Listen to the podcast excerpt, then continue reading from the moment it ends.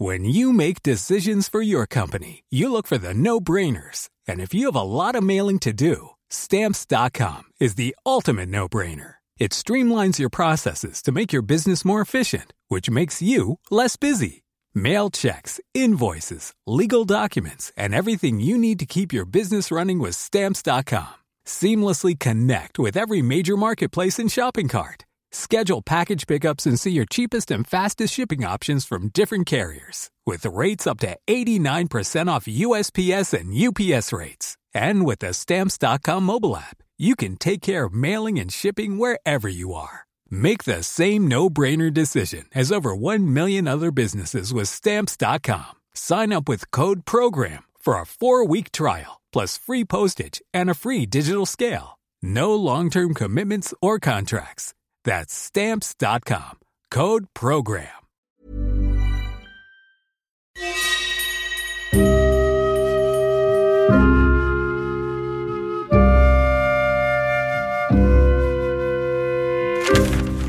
Série noire à la une.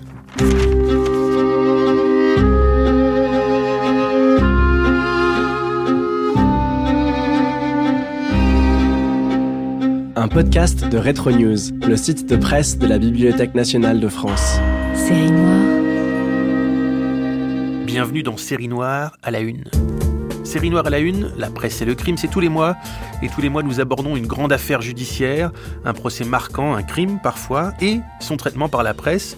Le mélange des deux observations, l'affaire et les articles, nous en dit long souvent sur comment on regarde, comment on considère les marges de la société, ses accidents et ses grands débats. Je suis Thomas Baumgarter, bonjour à vous. Série Noire à la Une. Après l'affaire Matteotti, puis le procès de la bande Apollet qui nous ont occupés lors des deux derniers épisodes de Série Noire à la Une, nous partons cette fois à La Réunion dans la première moitié du 19e siècle. Nous allons parler de l'affaire Furcy. L'affaire Furcy, c'est l'histoire d'un esclave réunionnais de 31 ans au début de cette affaire qui attaque en justice en 1817 son maître pour devenir un homme libre. Furcy, cet esclave, est né en octobre 1786 sur l'île Bourbon, l'ancien nom de l'île de la Réunion. Sa mère, Madeleine, était elle-même esclave, l'esclave d'un riche propriétaire de l'île. Mais lorsqu'elle meurt en 1817, Furcy découvre des papiers qui attestent de son affranchissement par sa précédente maîtresse. Cet affranchissement lui avait été dissimulé par son propre maître, Joseph Laurie, car si la mère avait été affranchie, alors l'enfant devait l'être aussi. Alors Furcy veut la justice, il engage un combat judiciaire qui va durer 26 ans 26 ans, soit le plus long procès connu qu'un esclave ait intenté à son maître. Ça va durer de 1817 à 1843. 1843, 5 ans avant l'abolition de l'esclavage en France. 26 ans donc pendant lesquels la justice va chercher à statuer sur une affaire qui va mobiliser l'opinion. Pour en parler, aujourd'hui nous sommes avec Jérémy Boutier, historien du droit, spécialiste de la colonisation. Bonjour. Bonjour. Vous dirigez la collection Mémoire des Mascareignes chez Cicéron Éditions. Vous avez notamment publié en 2021 un article, l'article Procès et lutte pour la liberté, le cas singulier de Furcy dans la revue Histoire de la justice. Vous avez aussi co-organisé une exposition en 2020 au musée historique de Villèle à La Réunion intitulée L'étrange histoire de Furcy-Madeleine. Et il y a aussi le livre qui accompagne euh, cette exposition. Vous étiez pour ça aux côtés de l'anthropologue Gilles Gérard et de l'historienne américaine Sue Peabody. Pour démarrer, première question à vous, Jérémy Boutier la question du nom, ça paraît peut-être anodin, mais c'est quand même important quand on part sur les traces d'un individu comme ça. Dans les articles, dans ce qu'on peut lire sur Furcy, on l'appelle Furcy, on l'appelle Furcy Madeleine, Madeleine étant aussi le nom de sa mère, et à la fin de sa vie, je crois qu'il ajoute même Joseph à son nom. Comment on le nomme, cet esclave qui veut s'affranchir? Tout d'abord, normalement, l'esclave n'a pas de nom euh, patronymique, il a simplement un, prénom et c'est une des marques justement de l'esclavage. Et Furcy, une fois qu'il sera affranchi à l'île Maurice en 1828, on remarque qu'il va choisir comme nom patronymique le prénom de sa mère. Donc c'est sans doute un hommage qu'il a voulu lui rendre en portant son nom pour ne pas l'oublier. Alors ce qu'on comprend déjà, c'est que euh, Furcy, quand il a donc à 31 ans, quand il euh, souhaite faire ce procès, cette démarche judiciaire, ce qu'on comprend en creux, mais vous allez pouvoir nous le confirmer ou nous l'infirmer, euh, Jérémy Boutier, est-ce qu'il y a donc des textes qui régissent l'esclavage au début du 19e siècle à La Réunion, enfin à l'île Bourbon? En fait, le, principal texte qui régit le euh, statut des esclaves, c'est ce qu'on a appelé le, Code noir, hein. donc euh, le Code noir adapté aux mascareignes, hein, qui date de 1723. Mais à cette époque-là, le Code civil a déjà été euh, promulgué en France. Il a été également promulgué à l'île Bourbon et adapté justement à cette situation spéciale dans laquelle des gens libres côtoyaient des gens qui n'étaient pas libres. Est-ce que euh, on peut se profiter de, ce sujet-là et de, l'affaire Furcy, euh, notre sujet aujourd'hui, euh, pour évoquer l'arrêté du colonialisme et de l'esclavage dans le colonialisme à l'époque à l'île Bourbon, à La Réunion? Il y avait beaucoup d'esclaves, peu d'esclaves, ça structurait la société. Quel était le statut de l'esclavagisme à ce moment-là? On peut considérer qu'à ce moment-là, euh, l'esclavage est, oui, quasiment la pierre angulaire de la société coloniale euh, de Bourbon, puisque l'économie repose sur ce travail euh, servile composé de tous ces esclaves. Tout a pour toile de fond cette société esclavagiste et ce rapport à l'esclavage. Ça signifie que quand Furcy démarre ses poursuites, en fait, c'est quelque chose de totalement iconoclaste, c'est totalement du jamais vu. Il prend un risque. Quel peut être son état d'esprit à ce moment-là? En termes de sources, on a peut-être un ou deux seuls témoignages qu'on peut lui attribuer. Pour le reste, on interprète. Ce qui est certain, c'est que c'est vu par les autorités coloniales et même en général tous les propriétaires comme un acte de rébellion. Et le problème, c'est si cet acte de rébellion fait tache d'encre et que tous les autres esclaves puissent éventuellement euh, faire la même euh, réclamation, le même type de réclamation. Donc forcément, il fait preuve d'outrecuidance de façon inouïe. Effectivement, vous abordez la question des sources, euh, Jérémy Boutier. Euh, habituellement, dans Série Noire la Une, quand on aborde les sujets, il y a relativement pléthore, y compris sur des cas du 18e ou du, ou, du 17e siècle, pléthore d'articles. Là, en l'occurrence, il y a assez peu de choses. C'était quoi la presse à l'époque à La Réunion? Où est-ce qu'on pouvait entendre parler ou lire des choses autour d'un tel procès? D'abord, en 1817, allez, on peut vraiment recenser que deux euh, titres de, de presse assez contrôlé par les autorités, donc on n'a pas vraiment de traces, en tout cas à l'heure actuelle, de, de ce procès. Et par la suite, euh, quand Furcy va quitter euh, Bourbon, donc dès l'année 1818, on ne remarque quasiment rien dans la presse, ce qui euh, tend à penser qu'il y a une sorte de rétention de cette information et que en métropole, c'est traité un peu différemment.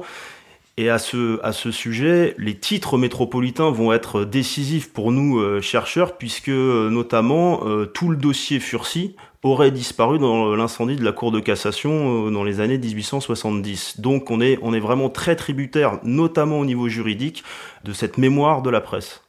On va avancer hein, dans cette histoire. Il va y avoir deux temps principaux. Le premier procès avec un appel et puis euh, le pourvoi en cassation beaucoup plus tard. C'est vraiment deux temps et deux manières aussi d'aborder cette histoire. Mais pour rester un peu sur la question des sources, je crois savoir qu'il y a eu en 2005 une vente aux enchères d'un dossier Furcy avec des plaidoiries, des lettres manuscrites, des comptes rendus d'audience, donc des archives euh, judiciaires, on va dire, qui ont été euh, attribuées aux archives départementales de la Réunion pour, j'ai lu ça, 2100 euros. Est-ce que sans cette émergence, d'un coup, ce retour de, ces pièces-là euh, par, cette vente aux enchères, il y aurait l'affaire Furcy et son, le cas Furcy serait devenu un, un cas, un objet historique? Ce qui est certain, c'est que cette vente est quelque chose de décisif. C'était les papiers du, procureur général Gilbert Boucher, on va dire le principal, euh, la principale aide de Furcy en 1817, et on tend à penser que c'est grâce à lui qu'il a pu se constituer un réseau pour finalement, comme vous l'avez dit, 26 ans plus tard, triompher euh, de la justice euh, française. Mais c'est là toute la, la difficulté la question de son réseau, la question du soutien des soutiens dont Furcy a pu bénéficier pour aller au bout hein, de ses procès. Il en est question dans une occurrence, euh, donc c'est après le premier procès puis l'appel, 1817-1818. Il y a un article dans un journal de la presse de la métropole, c'est l'Indépendant, le 7 juin 1819, journal éphémère qui durera quelques mois. Et euh, voilà ce qu'on peut y lire le 7 juin 1819.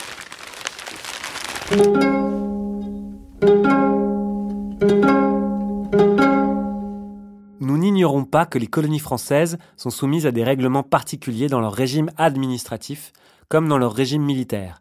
Mais elles ne sont cependant pas hors de la charte, ni soustraites à l'empire bienfaisant des doctrines constitutionnelles. On serait cependant tenté de le croire quand on lit les mémoires, les réclamations, les accusations de toute nature qui nous arrivent d'outre-mer et qui nous laissent voir l'arbitraire dans toute sa laideur.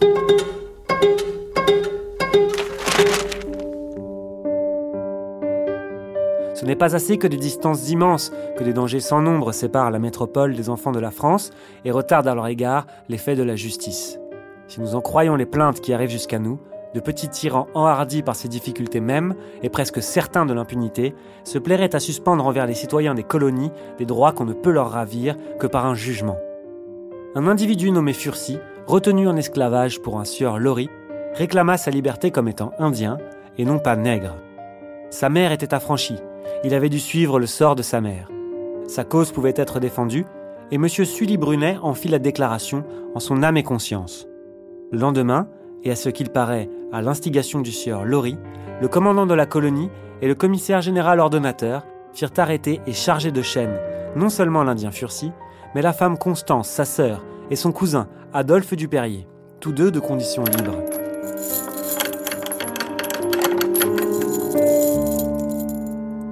Deux ordonnances frappèrent en même temps M. Sully Brunet, l'une le suspendait de ses fonctions, l'autre l'exilait à Saint-Benoît. Alors là, la question, c'était celle de son entourage, l'entourage de Furcy. Donc là, il y a quelques noms qui sont donnés. Il y a euh, le, procureur, euh, Louis-Gilbert Boucher. Il y a le substitut qui est nommé là, euh, Monsieur Sully Brunet. Il y a la sœur de, de qui est libre, nous apprend-on à ce moment-là, et il y a son cousin Adolphe Dupérier. Il y a une sorte de début de petit réseau. On voit comment il a pu avoir la possibilité juste d'avancer dans son procès, même si on comprend, un an après, là dans le journal indépendant, un an après l'appel, qu'il l'a perdu. Ce qu'il faut euh, comprendre, c'est que euh, de ce qu'on sait, Furcy est peut-être pas, enfin même sans doute pas un esclave euh, comme les autres. Déjà, c'est un esclave qui habite en ville, qui est domestique, de ce qu'on sait. Donc c'est pas un esclave de, de, pioche qui travaille au champ et il gravite dans un milieu quasiment que de gens libres. Donc sa sœur, qui a deux ans de plus que lui, elle, elle naît esclave, mais elle est affranchie quand elle a deux ans, je crois. Il aurait une compagne qui est également libre.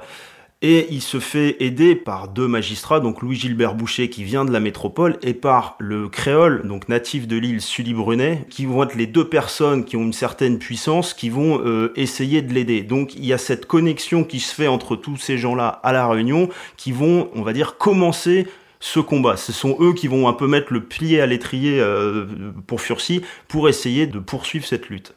Est-ce qu'on peut dire qu'il y a une, dimension politique d'emblée dès, ce premier procès, à partir du moment où il avance avec ces soutiens-là On peut imaginer que le procureur et le substitut ont voilà, une idée par rapport à une question plus générale sur l'esclavage? De ce qu'on sait sur cette affaire Furcy d'une manière globale, c'est que il n'a jamais pris comme posture d'être un représentant, on va dire, de l'abolition de l'esclavage. On peut penser que ces deux personnes qui venaient de métropole, parce que le jeune Sully Brunet venait de passer 5 à 6 années en métropole, notamment pour faire ses études de droit, vont se positionner sur un axe, cette personne a des droits à faire valoir, il faut le respecter. Et en face, de ces gens-là. Il y a Lori et toutes ces, aides, et notamment euh, le, ce commissaire général des bassins, qui, eux, vont prétexter une atteinte à l'ordre public et vont, quelque part, interpréter à leur façon ce droit. Et là, on retombe dans le, grand débat euh, sur le droit colonial, qu'on peut appeler comme ça, sur l'incertitude constitutionnelle. Quels sont les principes français, on va dire, qui sont valables là-bas? On peut parler des droits de l'homme, on peut parler de plein de choses, et que on voit que cette nébuleuse est parfois entretenue à dessein pour les colonies afin de toujours distinguer ces deux sphères géographiques dans l'intérêt des coloniaux, mais aussi de métropolitains qui ont des intérêts financiers très importants dans les colonies basées sur l'esclavage. Alors que se passe-t-il après l'échec donc du premier procès, puis de l'appel en 1818 Alors on a compris que le procureur et son substitut étaient suspendus, ils sont obligés de quitter l'île. Sully Brunet va être mis à pied et exilé, euh, on va dire, dans une autre ville, sur ses terres euh, familiales, et Louis Gilbert Boucher, lui, va demander son renvoi parce que techniquement, on peut rien contre lui et il va demander son renvoi à Paris bah, juste après. Il n'attend même pas que Furcy ait perdu en appel, il est déjà rentré. Euh, euh, il part euh, à la fin de l'année 1817. Furcy, lui, est en prison, pas pour son affaire, on va dire, contre son maître, mais simplement parce que pour montrer qu'il se considérait libre, il a quitté le domicile de son maître, ce qui le fait tomber sous le coup du marronnage, et donc, pénalement, il a été mis en prison pour ça. Mais ça n'a rien à voir avec son affaire civile, et il va rester illégalement en prison pendant près d'un an. par la suite, en fait, il va être envoyé à euh, l'île Maurice, donc euh, l'île voisine, non pas officiellement, mais plutôt parce que le nouveau gouverneur va estimer que bah, ça peut être problématique de garder quelqu'un comme ça en prison, et il demande en gros à son maître, Laurie, bah, de trouver une solution, et Laurie, qui est natif de l'île Maurice, envoie Furcy, qui est toujours son esclave, sur une, une plantation de sa famille. Est-ce qu'on peut revenir sur le cas qui est assez essentiel sur l'origine de, l'affaire et, des, procès, le cas de la mère de Fursi Sa mère, elle née dans vers les années 1750 euh, dans la région de Chandernagore, au, Bengale, donc en Inde aujourd'hui. Euh, elle est vendue comme esclave, elle est emmenée par sa maîtresse en métropole, à Lorient, dans les années 1770.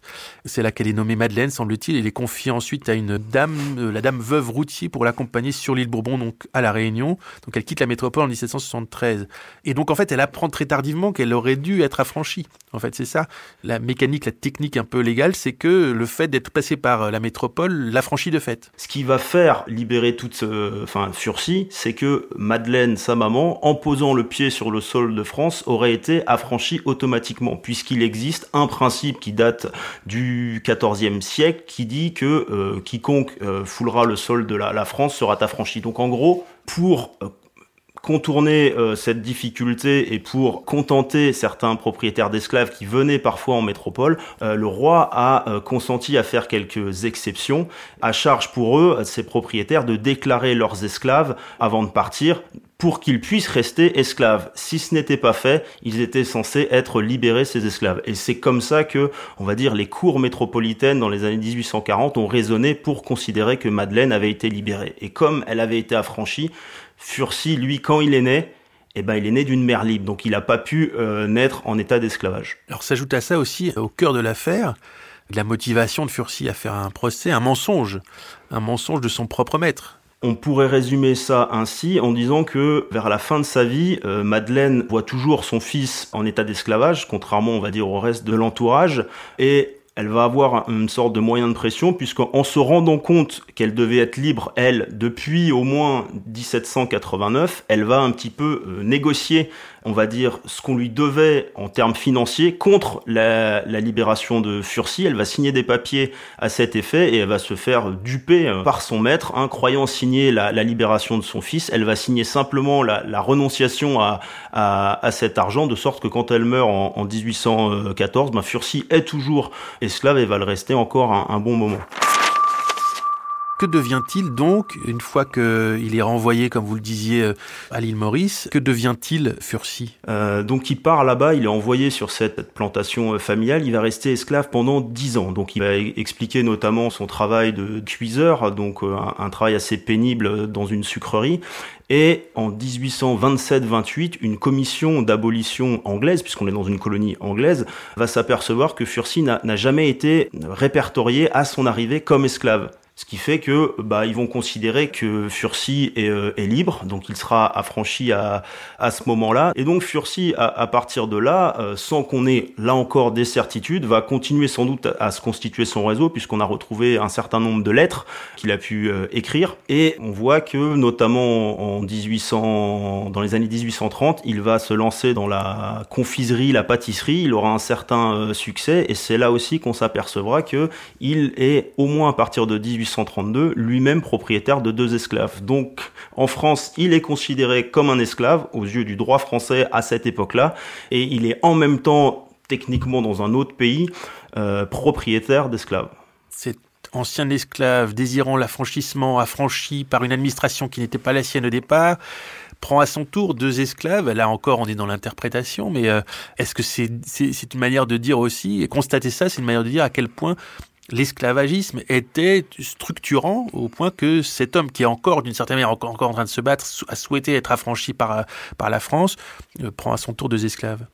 Sont des sociétés où le salariat n'existe pas en fait. Donc, le, le enfin, pour parler euh, un peu plus durement, le, le moyen de production, bah, c'est l'esclave et euh, il viendrait à l'idée de personne ou presque de, de, de payer quelqu'un pour faire un travail et lui, je pense aussi que c'est une façon pour lui d'adopter les mêmes codes des gens qui sont plus puissants. Mais il y a beaucoup d'esclaves qui sont affranchis à la Réunion, en tout cas, qui eux-mêmes vont avoir des esclaves parce que c'est normal. Donc il y a beaucoup de descendants d'esclaves aujourd'hui qui ignorent que leurs propres ancêtres esclaves ont eu eux-mêmes des esclaves. Beaucoup de descendants d'esclaves sont également des descendants de propriétaires d'esclaves, et pas tous blancs. Alors arrive le moment où arrive le moment du procès euh, de la cassation.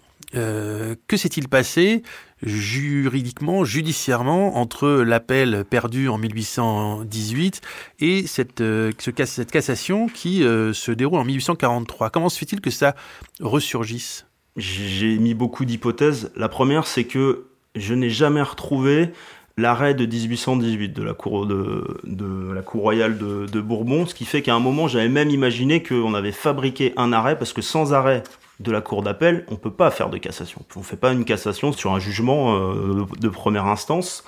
Je ne me l'explique pas bien. On peut quand même considérer que euh, la décennie 1820, j'ai parlé tout à l'heure de ce débassin qui était, on va dire, un des dirigeants de la colonie, donc qui est un créole, qui est issu d'une famille puissante qui avait beaucoup d'esclaves dans les années 1820, son beau-frère, c'est le principal ministre, Joseph de Villèle, qui est marié donc à sa sœur, et donc cette espèce de duo, on va dire, euh, dirige un petit peu la politique coloniale pendant cette euh, décennie. Ils vont même être à la source de, des deux grandes réformes administratives et judiciaires des colonies, et certains de ces textes vont durer jusqu'au XXe siècle. Donc ces gens-là, je pense aussi que euh, c'est pas un moment propice pour Furcy, pour faire toutes ces actions. En plus, lui, il n'est libéré qu'en 1828, année euh, où De Villèle quitte son poste de ministre. Donc là, il y, a comme un, retournement. Vous ajoutez à ça deux ans plus tard un changement de régime en métropole. Hein, on va passer d'une monarchie presque absolue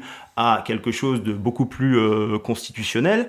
Le procureur général de la Cour de cassation est également le président de la Chambre des députés. Et c'est ce Dupin qui va, lui, on va dire, prendre fait et cause pour Furcy. Donc il y a, d'un point de vue global, les contextes évoluent favorablement pour Furcy. D'un point de vue plus technique, pour entrer dans, dans les détails, on s'interroge encore sur comment on a pu, 17 ans plus tard, en gros, réouvrir une affaire, sachant en plus qu'on n'a jamais retrouvé euh, tous les papiers. On a un indice en 1840, dans un journal, je crois on a trouvé ça, qu'on va interpréter la possibilité de réouvrir cette affaire, d'accueillir ce pourvoi, parce qu'il s'agissait d'une question, donc la liberté, qui est imprescriptible, qui est parce qu'elle est d'ordre public. Mais j'ai déjà discuté avec un avocat qui ne comprend toujours pas comment ça a pu être réouvert. Donc il y a forcément une intervention, on va dire, humaine avec des gens euh, qui avaient peut-être intérêt à ce que cette affaire soit réouverte à ce moment-là.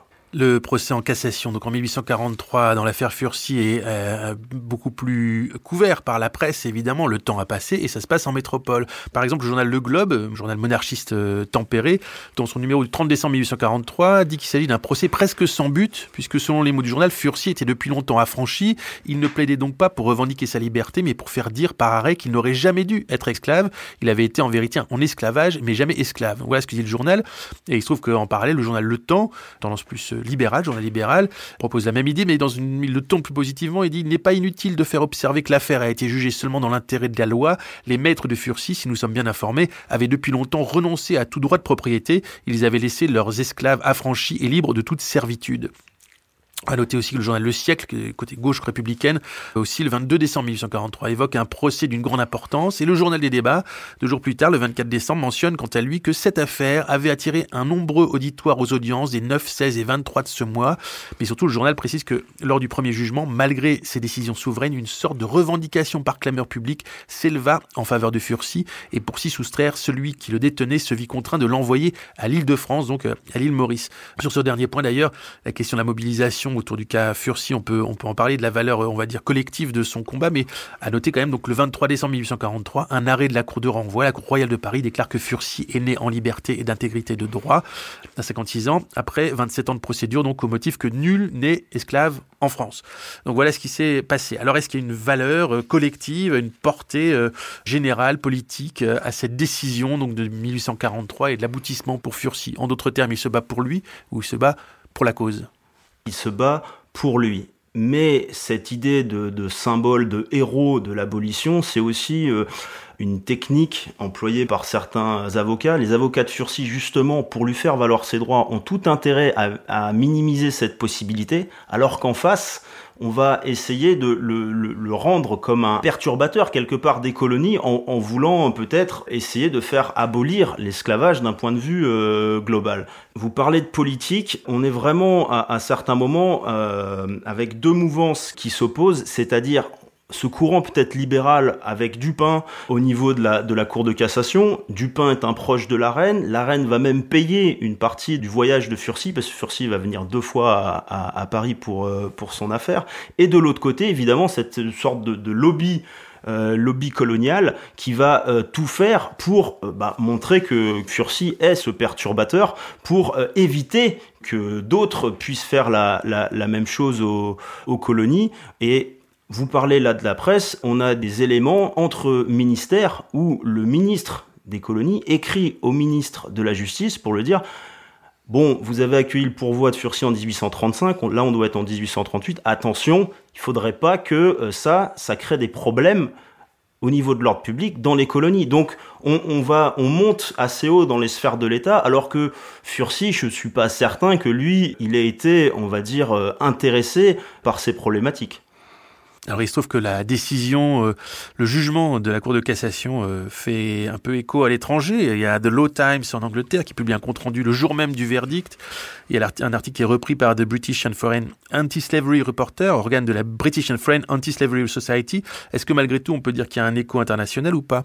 Ce qu'il faut savoir, c'est que les Anglais, une fois que eux ont aboli, vont tout faire pour que les, les Français abolissent aussi. C'était quelque chose de presque inéluctable, mais à la fin de cette période, donc dans les années 1840, presque tout montre que oui, on sait qu'on va euh, abolir, mais rien n'est fait pour que ce soit vraiment le, cas. Et Furcy, en fait, quelque part, va contenter certains, puisque, ok, lui, il est libre, mais au final, ça va pas nous porter préjudice dans ce combat sur l'abolitionnisme. Et d'ailleurs, s'il y a aucune trace dans la presse de l'époque à La Réunion, enfin à Bourbon, on sait notamment dans une séance du Conseil colonial en 1836, on fait écho sans mentionner le nom, en tout cas dans les procès-verbaux, de cette affaire. On sait que Furcy a eu euh, gain de cause en 1835, que son pourvoi est accueilli, et que là, euh, les, gens s'énervent un peu parce qu'ils nous parlent de attention à ce philanthropisme, ce libéralisme, en gros, ces métropolitains qui ne connaissent rien aux problématiques coloniales. Et on comprend donc que cette question de l'esclavage et euh, l'esclavagisme et du jugement est aussi beaucoup une question administrative. Hein. Les esclaves sont considérés comme des marchandises d'une certaine manière. J'ai l'impression les, les des autorisations, avoir le tampon au bon endroit au bon moment. L'Angleterre, la France, Enfin voilà, c'est des questions administratives beaucoup. Mais totalement. Alors il faut, faut pas toujours faire cet amalgame que les gens font, euh, euh, notamment quand on, va considérer que l'esclave est un meuble, donc c'est une catégorie juridique entre un meuble et un immeuble, et que parfois l'esclave prend les traits d'un meuble, donc pourrait être chosifié comme euh, comme on a l'habitude de, dire, mais euh, totalement. Si vous regardez les recensements, les esclaves sont recensés, répertoriés sur ces actes, et après on va répertorier les animaux, par exemple. Donc oui, là, clairement, on est dans ce schéma-là. Et donc après 26 ans de bataille et d'attente, aussi Furcy est indemnisé en 1843 à hauteur de 15 000 francs par les héritiers de Joseph Fleury, donc euh, son, son ancien maître, pour avoir été retenu illégalement en esclavage. Et vous l'avez dit, cinq ans plus tard, l'esclavage est aboli en France. Merci beaucoup, Jérémy Boutier, de nous avoir expliqué l'histoire de l'affaire Furcy. Je rappelle, vous êtes historien du droit spécialiste de la colonisation. Et je rappelle euh, votre article Procès et lutte pour la liberté, le cas singulier de Furcy dans la revue Histoire de la justice. Et l'exposition dont vous parliez tout à l'heure d'ailleurs, qui a lieu en 2020 à La Réunion et qui continue de tourner, c'est ça? Elle a tourné en, France métropolitaine, enfin continentale, euh, pour pas dire de bêtises. En 2023, on devrait pouvoir l'envoyer aux États-Unis. Euh, l'expo est déjà traduite, donc on a bon espoir que ça puisse se faire euh, très rapidement. La voilà l'internationalisation de l'affaire Furcy. Merci à vous. Merci à vous. Termine ce nouvel épisode de Série Noire à la Une, la presse et le crime, le podcast de Retro News, le site de presse de la Bibliothèque nationale de France. Ce podcast a été préparé par Clémence Marie, réalisé par Guillaume Giraud et produit par Wave Audio avec l'aide de toute l'équipe de Retro News, Étienne Manchette, Julie Duruflé, Flora Étienne, Thomas Baumgartner au micro. On se retrouve dans un mois sur toutes les plateformes et sur retronews.fr pour plonger dans l'histoire de la presse avec une autre Série Noire à la Une. Série Noire à la Une.